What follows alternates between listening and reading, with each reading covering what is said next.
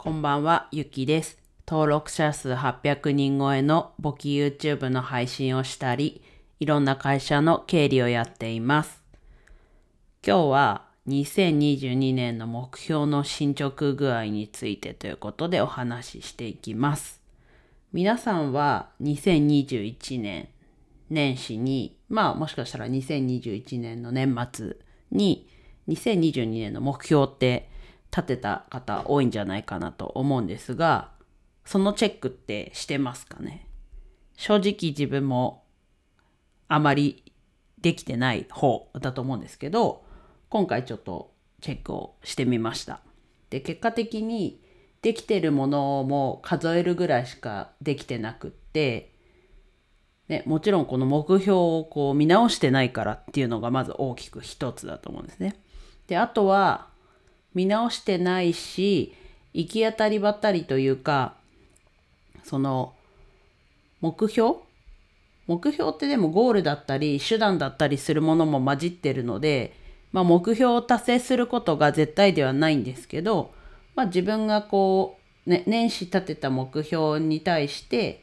状況が変わったというかそういうこともあって達成できてないものがかなりの量ありました。えこれからでもねまだまだ間に合うものもあるので引き続きこまめにね目標自分はとやりたいこと100かな？っていう感じで作ってます。でその中には2023年のやりたいこと100を作るっていうことも入ってたりするんですが、うん、まあ目標というか自分はやりたいことリストですね。があります。でもちろんねその100個全部できたらそれはできたことに越したことはないですがそのまず自分のなんだろうな方向性とかがないとまず100個思い浮かばないですね。初めてやったのは2021年の目標ですねおそらく。その時は全然思い浮かばなくて。多分2月ぐらいまでかけて作った気がするんですね。ででもそれを比べたらその100個作ること自体はうん。もう2022年の分？まあスタートしたのが早かったのもあるんですが2022年のやりたいことリストはちゃんと年内に作り終えてまあでも作ってる最中に2021年のうちに作り始めて途中でね2021年のうちに達成したものもあってあこれも達成したから2022年からは消そうかなとか逆にそれを2021年に足して達成みたいな感じにしたりしてまあ100ぴったりじゃないんですがやっぱりこういくつかあるなあげる中でできたものが1個まあ1個でちょっと正直少ないかもしれないですがなんかこう少ない中でああ結局どれもできなかったっていうんじゃなく100個あればどれかしらはできると思うんですよね。なので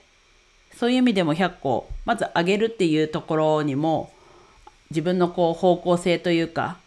を考え直す見つめ直す機会になるしまあそれをまずこまめに見るっていうところであとは達成してたらあ今年はこれ達成できたねとかそういうところにもつながるので、まあ、おすすめもしたいところです。ただ自分はこう目標が年始と状況が変わって達成今からじゃできないものもたくさんあるんですが今の時点でねもうできてるものもあるので引き続き達成できそうなものに向けてあとはまあ将来にどういうふうにしていきたいかっていうことも考えながらやっていきます。こう考えるとやっぱり年始からこの8ヶ月経ちますけどなんだろうな変化してきたんだなというのはすごいこう目標達成した達成してないに限らずやっぱりこう振り返るじゃないですか。するとなんだろうな達成した達成してないっていうところがあって、まあ、変化も分かってあ自分いろいろ挑戦してきたんだなっていう自信にもつながると思うので是非ね皆さんも2023年の目標というかやりたいこと100作ってみるのすごいおすすめですね。はい、進捗具合とおすすめっていう話になったんですが皆さんも年始に立てた目標どんな感じで進んでますか？あとね3ヶ月ちょっとあるのでまだ時間はあります。なのでその目標に向けて完全できなくてもそこに向かって進んだっていうだけでもバッチリだと思うので是非ね行動して少しでも目標に近づける、まあ、目標にね近づけるのが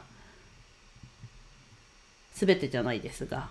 考えながらね皆さんも残り2022年あと3ヶ月ちょっと